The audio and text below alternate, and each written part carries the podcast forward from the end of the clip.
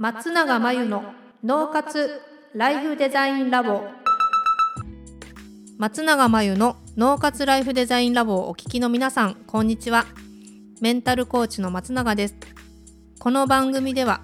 あなたが望む人生をデザインするために脳と心の使い方を知って生かすためのヒントになりそうなお話をお届けしています。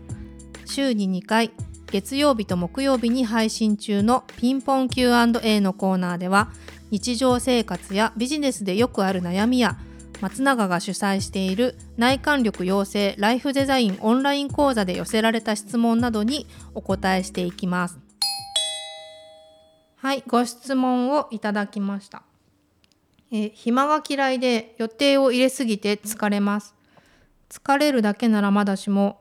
体に不調が出ます。不調で休んでいると不安な気持ちになり、また予定をたくさん入れてしまいます。休むと不安になる気持ちをどうしたらいいのでしょうか？ということですね。まあ、これは悪循環になっているからどうしようっていうことだと思うんですよね。予定を入れすぎて疲れるし、そして不調が出るし、不調で休んでいると不安な気持ちになるし、また予定を入れてしまうし、まあもう負のサイクルなわけですよね。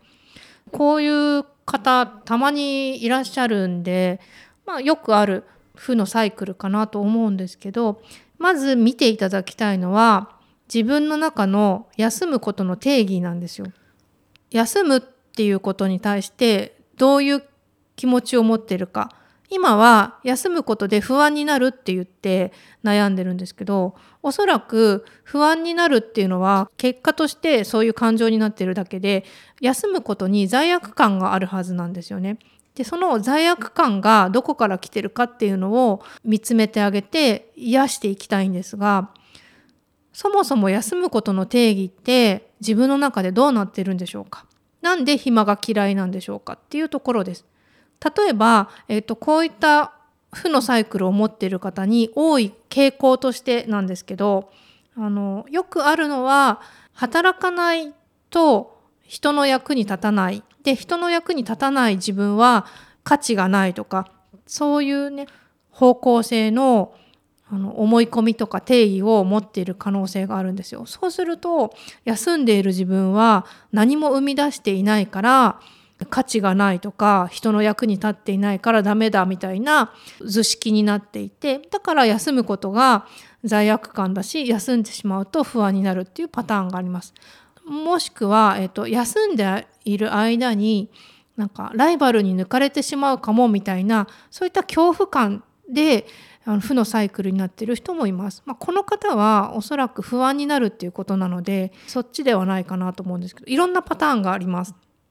本当に人それぞれ、えー、何を信じているから休むことがそんなに不安なのかっていうところ思い込みがあるのでそれを見てほしいと思います。で逆にこの負のサイクルを持っていない人っていうのはどういう人かっていうとしっかり休むことで元気になってまたパワーをチャージできてそこからいい仕事ができて調子がいいとだから休むことはとても素晴らしいことだみたいな定義というか信じているんですよね。なんでうまく休めている人ってどんなことを信じてるのかなっていうふうに観察してみるとまた気づくこともあるかもしれません。まずは不安になっている原因を自分の中で見つけてあげてそういう部分を、えっと、癒してあげる必要があるんですけどどうすると癒されるかっていうとあそういうふうに自分感じているんだなそういうことが怖いんだな不安なんだなそういうところに罪悪感を持っちゃうんだなみたいな自分の不安の正体を理解して受け入れてあげるっていうのが癒すっていうことになるのでああ私こういうふうに怖がってるんだみたいな感じであのぜひ受け入れてみてあげてください。いずれにしても今負のサイクルなのでどっかで断ち切りたいわけなんで休むんだったらあの本当にしっかり休んだ方がいいですよね。合理的に考えると。なので、まあ、ご自身でも暇が嫌いで予定を入れすぎて、まあ、疲れるし困ってるっていうことなので上手に休むことを使っていただきたいんですが、まあ、それができないっていう理由をねまず見つめないとおそらく解消しないと思うのでそこに目を向けてみてください。ということで以上ピンポン Q&A のコーナーでした。脳活。ライフデザインラボ。2021年の春から内観力養成ライフデザインオンライン講座をスタートしています。生き方と働き方を一致させてより望む人生を作っていくために自分との向き合い方整え方才能の引き出し方を身につけていただく講座です。自宅で好きなタイミングで受けられます。今なら初月は無料です。詳しくはポッドキャストの説明欄に URL を載せていますので気になる方はチェックしてください。それでは次回の松永真由の脳活ライフデザインラボでまたお会いしましょう。